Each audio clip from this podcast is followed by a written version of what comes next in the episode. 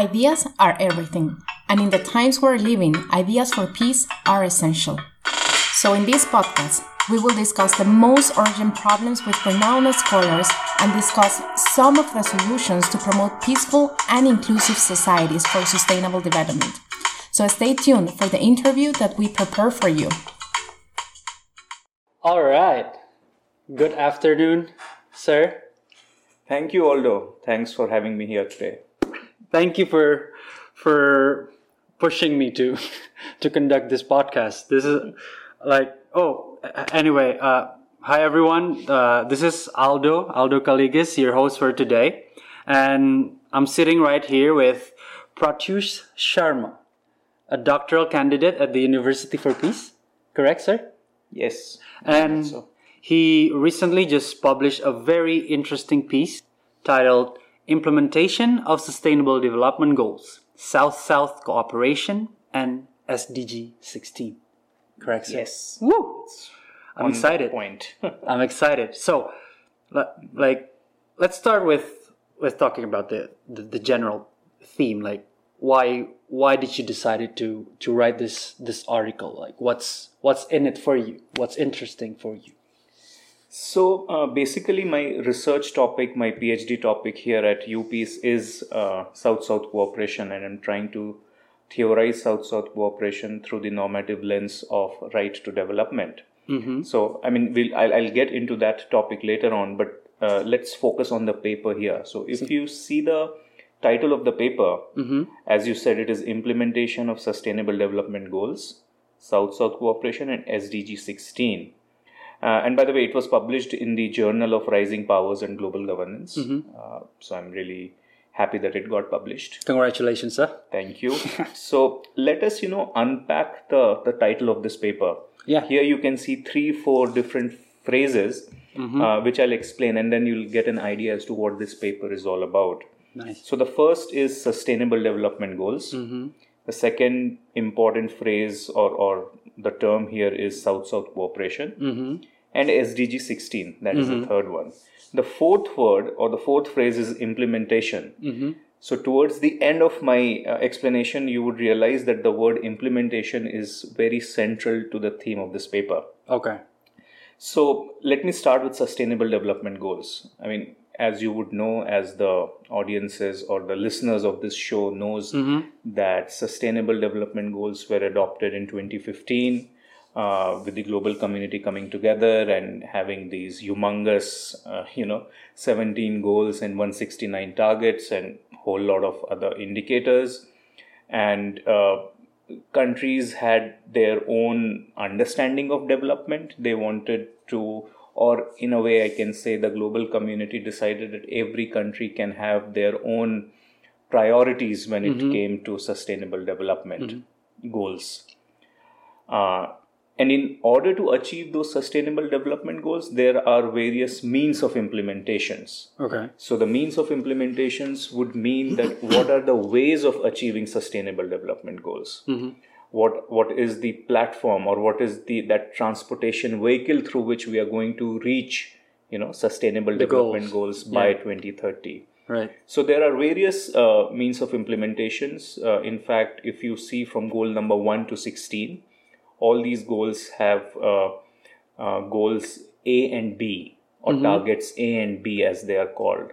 Okay. So in each of those 16 goals, those A and B targets are means of implementations of achieving those 16, 16 goals. goals. Right. And then there is SDG 17, which specifically talks about means of implementation. That is to say, how to achieve all these preceding 16 goals. Right. So there are various uh, means of implementation. It is, uh, uh, I mean, I don't want to get into the details of each of those means of implementations, but uh, South-South cooperation is one of the very important uh, means of implementation for achieving SDGs. Right. And uh, so now I'm moving from SDG term that I SDGs. expressed, and now I'm moving towards South-South cooperation.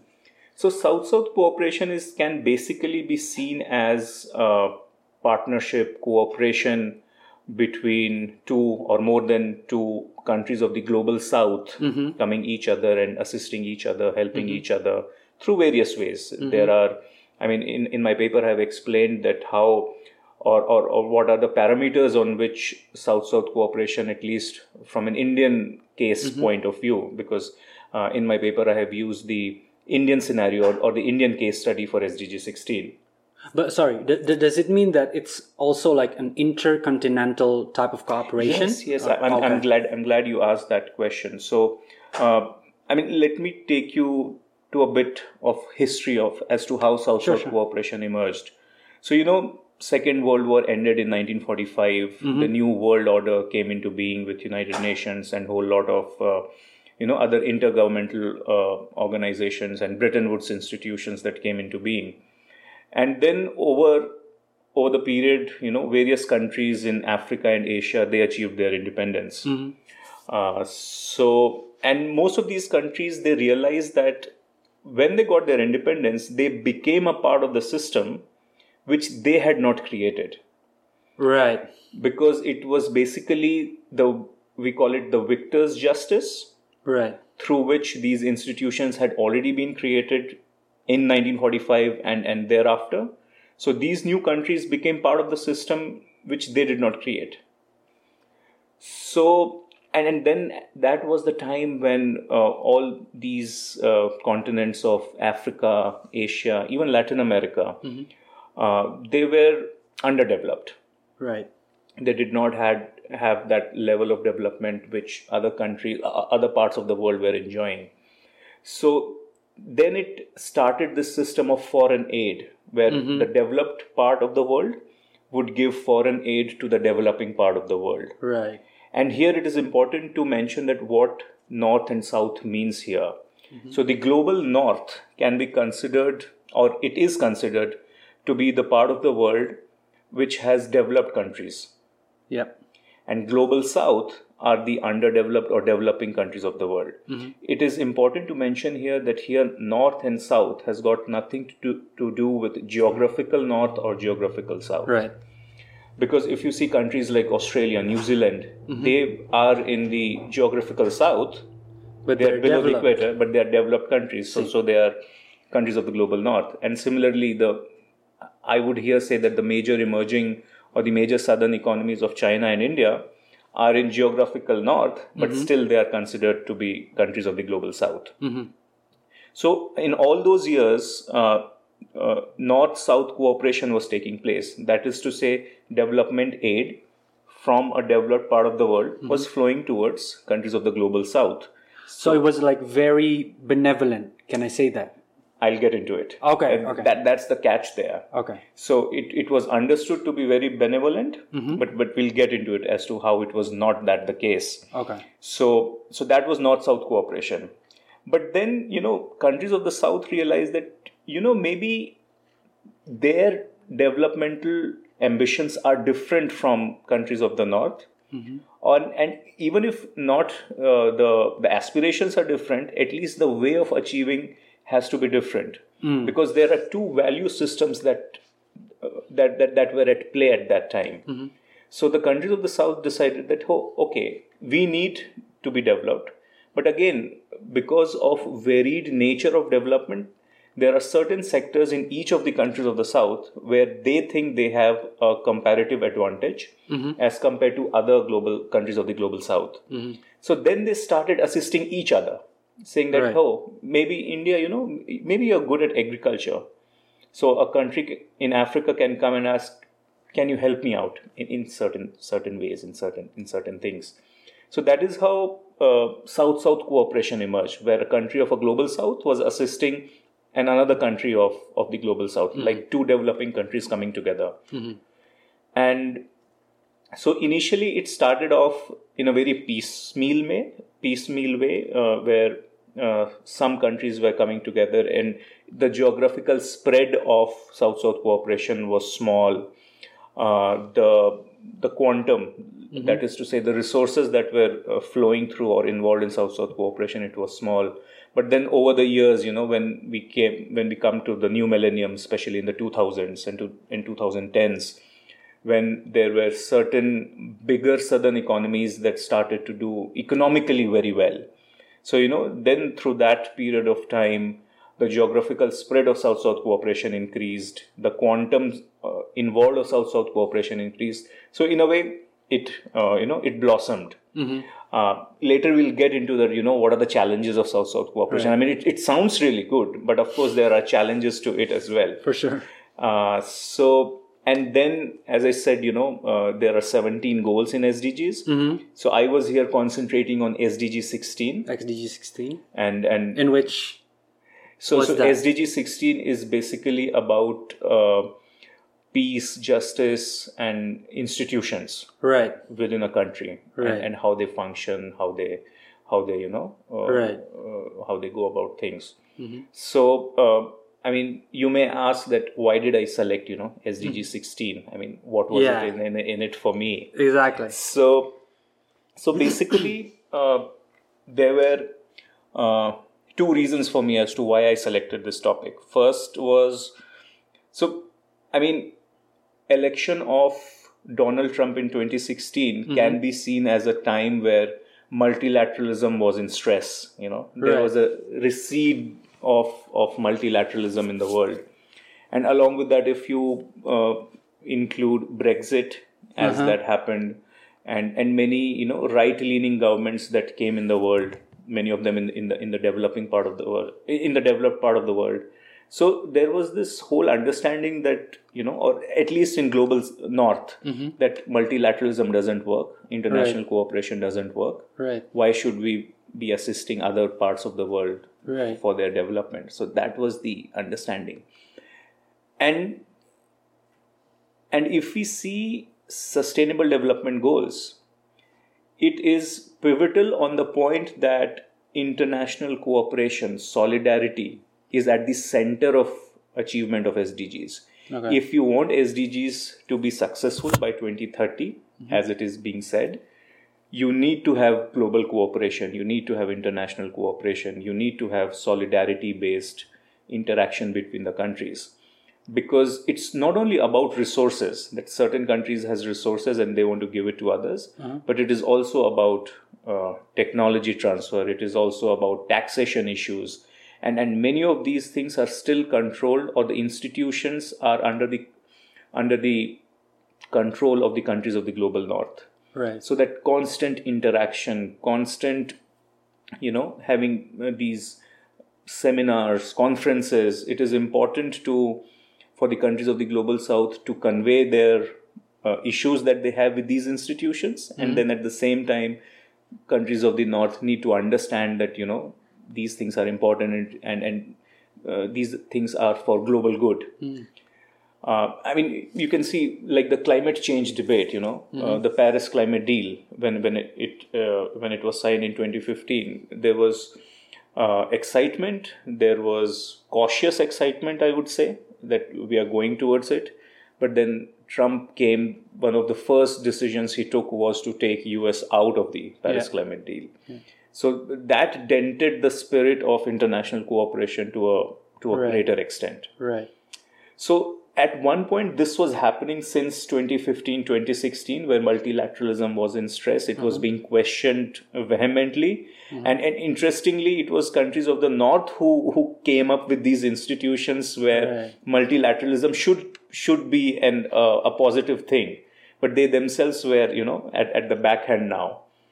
And then what really struck me was the 2020 US elections. Mm-hmm. You know, here me being an Indian guy sitting in Costa Rica doing my research on South South cooperation and right to development, I was seeing so I mean you would remember the kind of ruckus it created with, in the 2020 US elections. The results were not out there. There were too many confusions as to what was happening with the election results. And I was sitting here and, and I was thinking that in 2019 we had the Indian general elections Uh-huh. where 911 million Indian people were eligible to vote. The voter turnout in that election was around 67%, which Right. means that 610 million Indians who voted. And uh, so the, the, the elections took place through various stages, and the uh, so after the final uh, election, uh, the voting day, the results were out in just four days. Right. So it was that quick. So, you know, I was sitting here and thinking maybe India is doing something good, you know, or doing something right.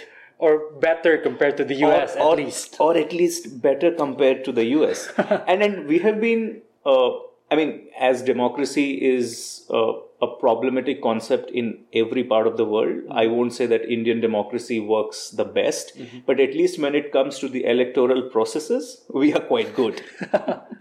so then I was like, there must be you know institutions in india which takes care of these things. It's uh-huh. just not that organically everything is falling into place. Because india is such a diverse such a big country there are a hell lot of problems when it comes to you know holding elections or, or voting at least. So i got into it because south south cooperation was already my area. So i was like can i see you know what are the institutions that are you know behind the running of the indian elections. Hmm. So of course there is election commission of india but then there are various institutions which help and assist in the election process the voting process. And also again i'll go back to south south cooperation where i said there are different ways as to how a country of the hmm. south is helping the other country of the south. So one of the very important mechanisms through which south south cooperation is operated on the ground is through training programs Right. so, you know, uh, people coming from other countries, say for example, any Southeast Asian country, say for example, Indonesia. Okay. Indonesia is a democratic country as well. It has elections. Mm, okay. And so, you know, because India has this comparative advantage in holding elections, mm-hmm. so there are certain institutions in India. I, I've mentioned that in my book. There is an entire table in, in, in my chapter mm-hmm. where those institutions they carry out training programs for the officials coming from a from another country of a global south in order to not to tell them to how you should do the elections but just to share the experience as Share to the best how we indians do do Right. it and if they find it good enough they might adopt it and then you know uh, those of those indian officials might even go and you know help them and assist them in having those elections so so in, in, in my in my paper I have, I have explained that how those institutions have helped since 1950s Right. because uh, India has been a electoral democracy since 1947 since the time we got our independence from the british so we have had this experience of holding these elections. So so these two things came together. At one point where the multilateralism was on retreat and this good positive example coming out of india. I mean i'm not saying again i'm not saying that indian democracy is one of the best in the world but at least when it comes to having or holding elections we have some uh, you know good experience and, and good background to it. So these two things came together and i was like you know let me investigate further and then i came across so many of the indian institutions where uh, not only the election process but when it comes to financial management when it comes to business management of various things there are particular institutions where uh, you know ITEC programs are held. So ITEC programs are indian technical and economic cooperation. Where you know uh, we invite officials from other countries to come and understand and see how that particular Indian system works, be it in electorally, be it in so many. I mean, I, in my, in my paper, I've explained that how various sectors are involved, various institutions are involved in, in, in this uh, ITEC ITEC process. So it is an outreach activity Right. for the uh, for the Indian South South cooperation example. Right. So and so so that is how you know uh, this paper came about. But I, I have a question. Like, was the historical aspects and the failure of multilateralism in the global north the only two factors that influence the increased role of India in South South cooperation, or are there any other determining factors as well? Yeah, good question. Also, so uh, one thing I won't say that the multilateralism has failed in global north. Uh, as I said, it is under stress. Uh, there are many world leaders who don't, at the moment, who don't really believe in international uh, cooperation. And then we are in this COVID times where again we have seen certain steps that has been that has been taken by countries of the global north, where again it shows that you know uh, that that global cooperation is not there forte or, or they don't really want to go towards that uh, and uh, and India is just one of the examples where uh, uh, uh, as a country which is doing the south south cooperation uh, as as a as a concept as a system China as we know is is one of the uh, uh, really big economies of this world. So if you see the quantum of Chinese South-South cooperation, it is much more than, than than India's. And now with their Belt and Road Initiative, you know, Right. it has its both the, the pros and cons of Yeah. of those those projects as, as we have seen in, in various parts of the world. So uh, and then all the emerging economies across the world, if you see the BRICS, you know, Brazil, BRICS, Russia. India, China, South Yeah. Africa, or the MIKTA group of countries, Hmm. uh, you know, uh, Mexico, Indonesia, Turkey. I mean, Indonesia is, is one of the uh, good examples of South South cooperation. In Right. fact, the first conference of South South cooperation took place in Bandung. Nice. So uh, it has a rich history of at least you know initiating the processes Yeah. of of South South cooperation. Was or, or we're talking about the Asia Africa conference? Yes, exactly. So it took place in Bandung. Right, Uh, I think yeah. it was in 1950s, if I'm not Yeah, wrong. yeah. 1954 or it was a long time ago. Long time ago. So I mean, so Indonesia has taken a you know leadership role when it comes to South South cooperation. Uh, so, so I won't say that India is the only country which is involved in South South cooperation. Of course, there are various countries, many countries. We are sitting in Costa Rica. Costa Rica has, uh, you know, good relations and, and good partnerships with the countries in the region. So, uh, uh, so yeah, there are a lot of countries involved in South South cooperation. Uh, but India is one of the major players, I would say. Now, in terms of the SDG 16, the peace, justice, and institutions, like my, my question is how, like on the ground, could India plays a role in, in promoting and realizing that particular goal uh, within the framework of, of South-South cooperation? You mentioned earlier about providing trainings to like fellow countries from the global South, but with is is there any particular countries in which India were engaged with, and then like I don't know how how does those type of activities impact or reflect the the domestic conditions of India in realizing SDG 16? Again, uh, it, it's a very important question. In fact, in in my uh, first reply, the thing that I had uh, forgotten to mention, you have asked in this question. So thank you. So you know, I said that uh, North-South cooperation and South-South cooperation they come from two different points of views. They come from a different value systems. So. Uh, one of the major problems that southern countries had faced when they were getting foreign aid from a developed country was that many a times it was done in a disrespectful way and let me explain what that disrespectful way was so it was first of all it was not demand driven Mm-hmm. so the countries of the north, because they had expertise in certain things, in certain field, they had resources, financial Right. resources and other resources. So they came to a country of the south and they would say, okay, according to us, we think that if you do this, it will be good for you. Right, right. Let me give you an example. Uh, uh, there is this uh, Italian aid worker by the name of Ernesto Sirolli. So uh, he gives a very uh, interesting anecdote where he said that uh, so they were working in Zambia, a country in Africa, and they were along the Zambezi Valley. The Zambezi is a river there, and they were along the valley and and according to their calculations, according to their study, they came to the conclusion that the soil around the Zambezi River is really fertile. Mm-hmm. Whatever you sow on the in the ground, the, the, the agricultural output would be amazing, would be really good. And they came to the conclusion that nothing happens on this ground because the Zambian villagers or the farmers are lazy and they don't want to do anything. okay. So these group of aid workers from Italy, they came, you know, they're like, oh, you know, we, we, we I'm just imitating how he says in his TED, TED talk. So he says that, oh, we are here to help you, you know, we'll save you now. You won't go hungry now. So, the, so they start doing agriculture. They sow the seeds, and and yes, you know, and when the harvesting season came, they saw that the the, the growth of tomatoes or whatever fruits and vegetables that mm-hmm. they had planted, the growth was really good. Okay. The production was really good. And just about they were about to harvest the tomatoes, in came the hippopotamuses from the Zambezi river, river and they ate all the tomatoes.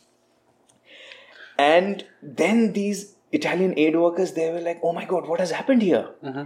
Then they went to the villagers and asked, "Hey, what, what, what has, what, what did just happen?" And the villagers said, "Yes, it happens every year." And then the the aid workers were like, uh, "So is this the reason why you guys don't do your agriculture or farming?" They said, "Yes, that's why we don't do." And then again, the aid workers asked, "Then why didn't you tell us?" And then the villagers said, "You never asked." Right. you Right. came you started doing your work you never talked to us you never you know included us in what you were trying to do Right. And and then in that video he goes on to explain that how year after year project after project all of them failed uh, across different countries in africa and and then in a very cocky way he says that at least we were able to feed the hippopotamuses so so So so, like there there was a lack of participatory process. of course, of in, in the north south. yes All right. And and and the southern countries they had realized this that you know uh, so when they were doing these kind of cooperation they made sure that it has to be demand driven Right. that you know the request for a project or for anything whatever they were doing it should come from that country. We are not going to go to those countries and say that oh hey you know we are good at democracy we are good at uh, you know holding elections every 5 years we'll tell you how to do it. So it never happened that way so countries like Sudan, uh, even Nigeria, when they were holding their first elections, so, so they came and asked, you know, uh, that to India, hey, you guys, you know, how do you do it? So, so that is how. And the, the, the flip side, I would I would say is that also uh, the countries of the south. Now here I'm talking about India, and this would be equally true for other southern countries as well. That they did not have a lot of resources at their disposal that you know they can go to some other country and do it so so it's a dual play so i mean we take it in a positive way that uh, it is demand driven south south cooperation but the reason behind demand drivenness can be the reason The that lack of uh, resources. lack of resources Right.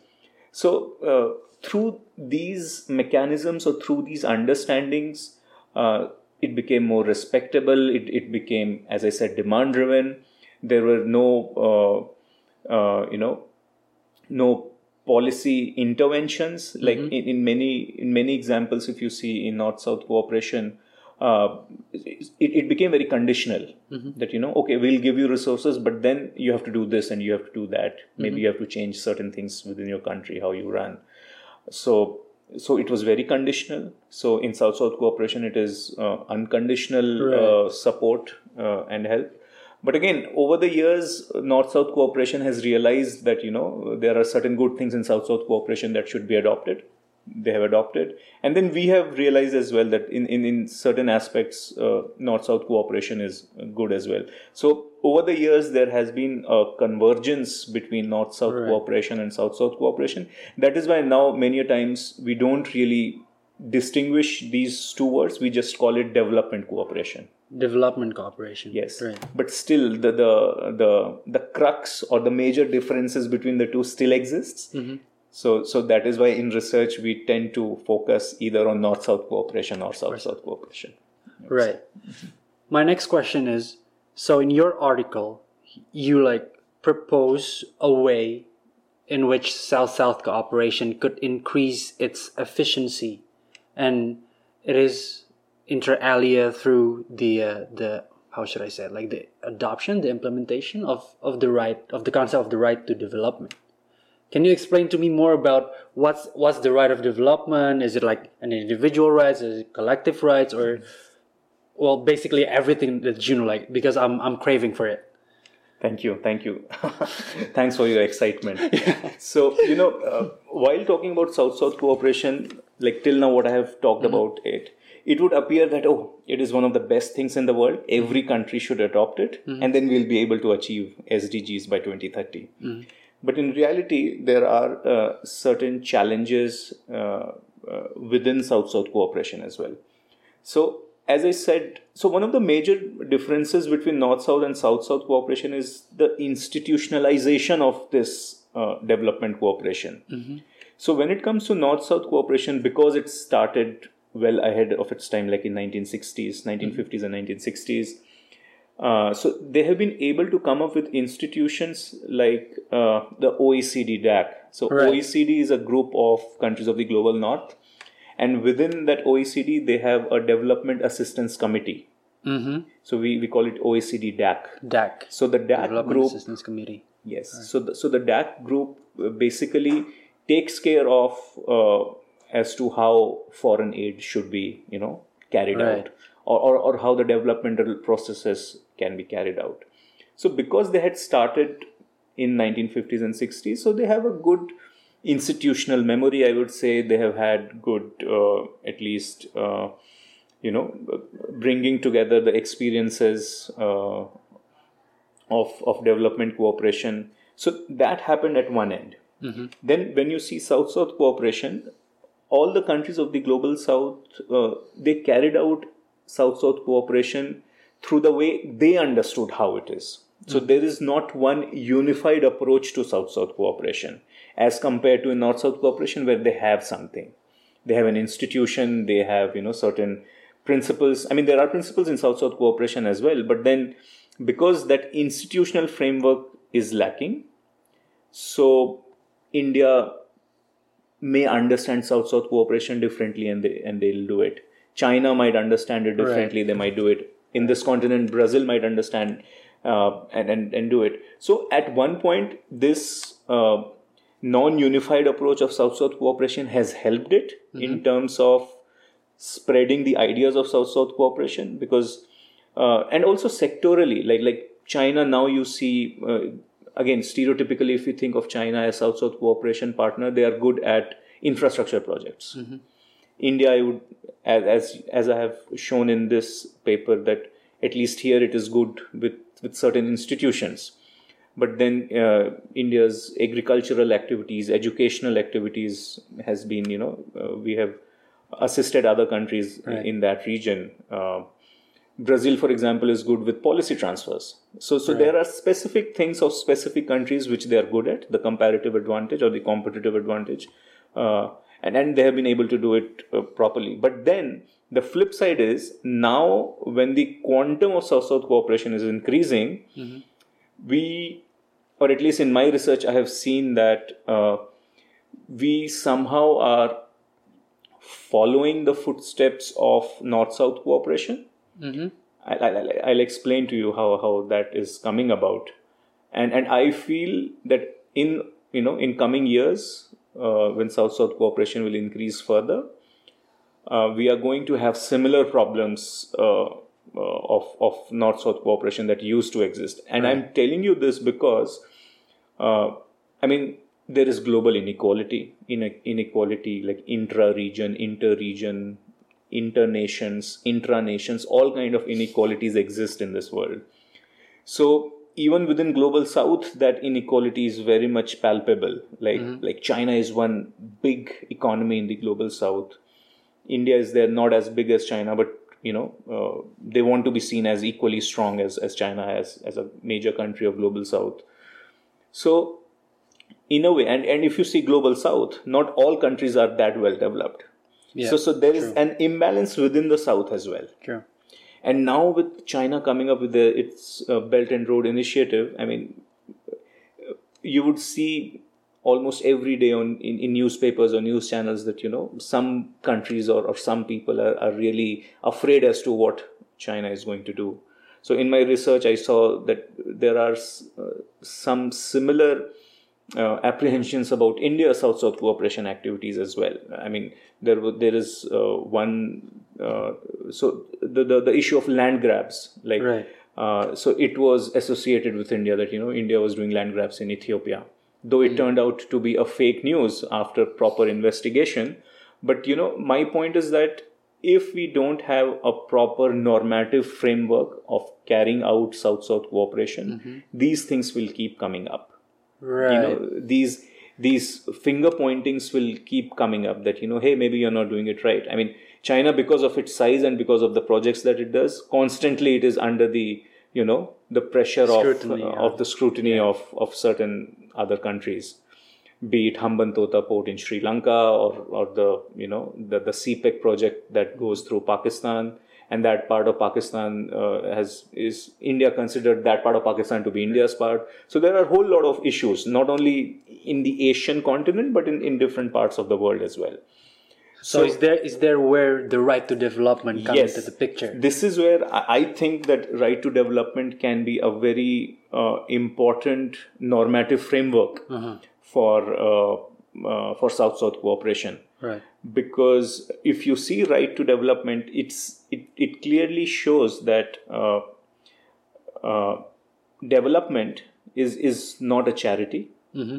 Development uh, has to be enjoyed by everyone and and they say that development is in itself a right Right. and in right to development the definition of development is very wide uh, again in our understanding in a very uh, stereotypical way sometimes we just think of development to be gdp growth. Or we just think of as financial development as the only form of development. But here in right to development it has a very expansive scope or expansive definition of development where uh, economic social cultural political civil all kind of rights are subsumed into this idea of development so you know uh, very interestingly at UPeace last year i remember there was uh, a student from UPeace uh, from usa sorry. And and uh, uh, she belonged to the african american community in the us and I, we were just talking in the class and she shared an experience where she said that uh, so her father is a businessman. I mean financially they're well off. And, and she said that uh, her father drives a bmw car because they're well off financially well off.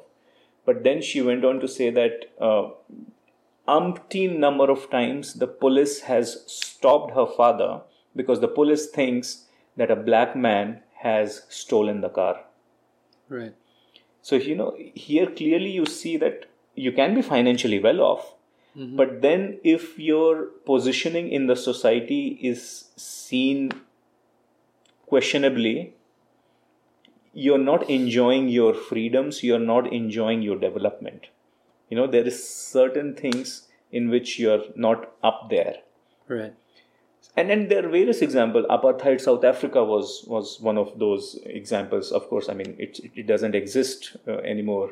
In india you have uh, caste Caste based differences. So so those things exist uh, so uh, you know here right to development says that if you're not developed in any one of these aspects you're not developed. Right. you need to see development in an all encompassing way. Right. so so this is what right to development says. And then why so this is one concept of of, of development. How is it related to south south cooperation? Or how it can be used as a normative framework so right to development has two aspects one is the domestic aspect where a country needs to bring those uh, principles of right to development for their internal policies and then at the same way it has an external dimension as well Okay. of, of right to development. So in South South cooperation, I'm, I'm trying to see that can right to development be a normative framework? That is to say, the three principles or the three aspects of right to development externally focused are number one is that internally you shouldn't be creating any policies domestically which is going to infringe upon the right of development of your own citizens Okay. that is internally oriented. The, the second part of is, it is that you should be able to have policies or, or developmental activities which is not going to infringe upon the right to development of your neighboring countries, of the citizens Right. of the neighboring countries. Okay. And the third aspect of this is that at global level, at international level, countries should come up with policies or you know declarations uh, and and symposiums where uh, none of those countries involved their right to development is infringed upon. Or they should hmm. have policies which is going to up, uphold the principles of right to development. Mm-hmm. So in a way if all the countries in the global co- community they come together to to see right to development in this way none of the citizens of either of the countries or, or, or the global community their right to development is going to be infringed upon Right. now why did i or, or why do i want to see right to development as uh, you know normative framework for south south cooperation this i realized when i was doing my research that the principles of india south south cooperation is somehow already organically very similar to the principles of right to development at least on paper. Okay. because you know uh, the the unconditional approaches to development cooperation or uh, demand driven approaches. So so they have existed in in south south cooperation and it has been acted upon practiced upon. And similarly on paper in right to development these things are there. Right. but right to development is on paper Right. and south south cooperation is already happening Right. so the challenge or, or, or the or the good thing about my research is that I have to theorize a thing which is already happening. Right. That doesn't happen normally. Normally, you know, uh, you have a theory, then you test those theories. Exactly. So I'm doing the other way around. So, so it, it has been a very, uh, I mean, I would say extremely entertaining exercise for me uh, to, to, to see these things uh, or, or the thing that I'm proposing that right to development should be or can be, um, you know, a normative framework for South-South cooperation. And in, in my PhD research, again, I have taken India's example as, as a case study. Right. So, so I'm, I'm trying to see some of these aspects. But I have a question regarding the how how do you say the, the obligations of the legal subject when it comes to the right to development. Is it similar to the CCPR in which like for example the states has the the immediate obligation to respect, protect and fulfill such rights or is it more similar with the uh, ECSCR rights in which states have the obligations to progressive attainment of such rights? Okay, so let me again, like for South South cooperation, I took you on a historical journey. Okay. Let me for this also take you on a s- small historical journey. So again, when the United Nations was formed and you know Universal Declaration of Human Rights came about, but you know that was the time of the Cold War. So very quickly the the UDHR it also got split into the the communist bloc and the uh-huh. capitalist bloc. So the International Covenant of uh, uh, Economic, Social, and Cultural Right became one charter, like, like one part, and the International Covenant on Civil and Political Rights became one part. And and then uh, the the capitalist countries led by USA, they said that, uh, well, of course we have we are a democracy, we are a multi-party democracy. There is uh, the, the the citizens of our country are free to choose whichever government they want, whichever uh, people they want to to govern uh, them. So so they emphasized more on civil and political rights. I mean, again, I'm saying all these things very broadly. It, it doesn't mean that there were prob- there were no problems in it. Mm-hmm. There were, of course, problems in that as well. But then they said, you know, but when it comes to education, when it comes to healthcare, everything would be, you know, market driven. Mm-hmm.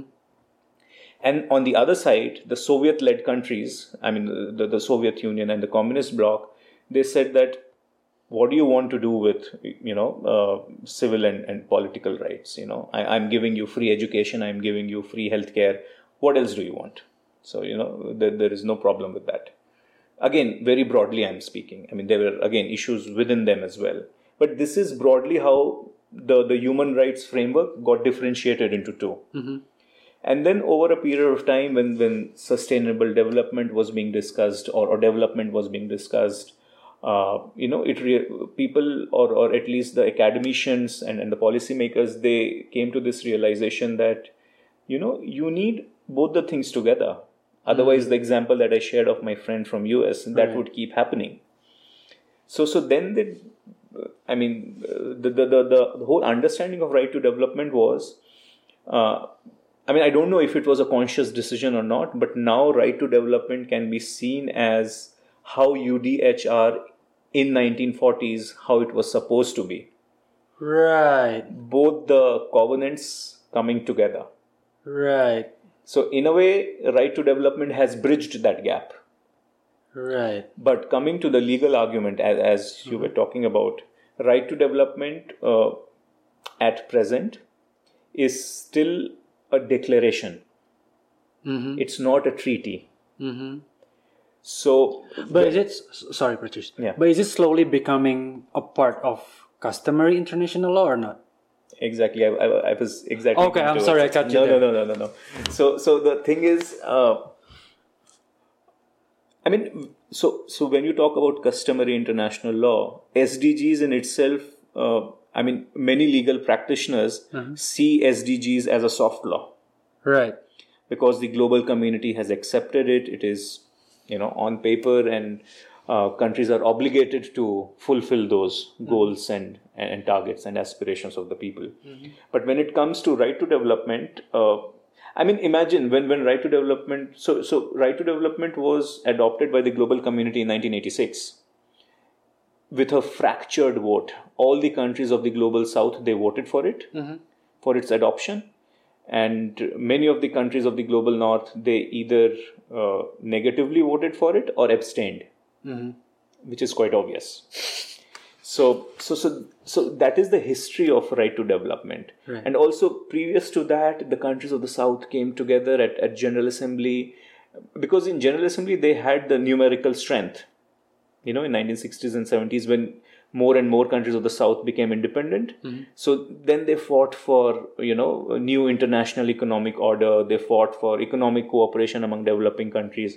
It was known, known as ECDC, and then technical cooperation among developing countries, TCDC, NEO. So all these things were already going on, where the world was again not split on you know just communist and, and capitalist lines, but between developing countries and developed countries lines global north global south divide. So all those things were happening. And in that somebody proposed i mean not somebody i mean people proposed a right to development. Uh, so imagine the kind of furor it would have created in 1980s that you know with so many divisions you're trying to say to bring everything together. Nobody would have accepted it. So and then over the years uh, people have realized with amartya sen's understanding of you know idea of justice or Right. or developments as freedom and of course a right to development that you know you cannot just focus on only economic aspects of development. Nobody is saying that economic aspects or money is not important but development should go beyond uh, the economic development or the financial development. So now uh, and and then this whole understanding of uh, HDI index, human development index. So again, you might have money, but your children are are malnourished. You know, I mean, I'm just giving you a simple example, but there can be so many distortions. You know, Right. that you have one thing which is considered to be an apple of the eye. You have those things, but the other important things you don't have. Right. So, so you know, you need to have everything together. Right. So, so in a way, as I said, so right to development is that tool which brings together these two covenants uh, at one place. But as it is just a declaration, countries are obligated to do. But if they don't do it, you can't take your government to court. Yeah. I mean, this is the problem with international law. And I mean, I'm not a lawyer, but I you would be you you would be able to you know talk more about it. But then now there is this understanding where uh, right to development is uh, trying to form itself as a treaty body. Right. And my supervisor here, Professor Mihir Kanade, he's in the expert mechanism, uh, which is looking into or coming up with a treaty as a draft. And uh, so he's doing these things from the academics side, where a zero draft of the right to development as a treaty would be created or, or made. And then countries, then, you know, the whole process would start at the uh, United Nations as to, you know then each and every debate is going to take place regarding the full stop and and, and the and the comma and to which should be part of right to development as a treaty which should not be. So so those things will will happen. But but uh, what i'm happy about is that at least things have already started in a positive way towards this direction.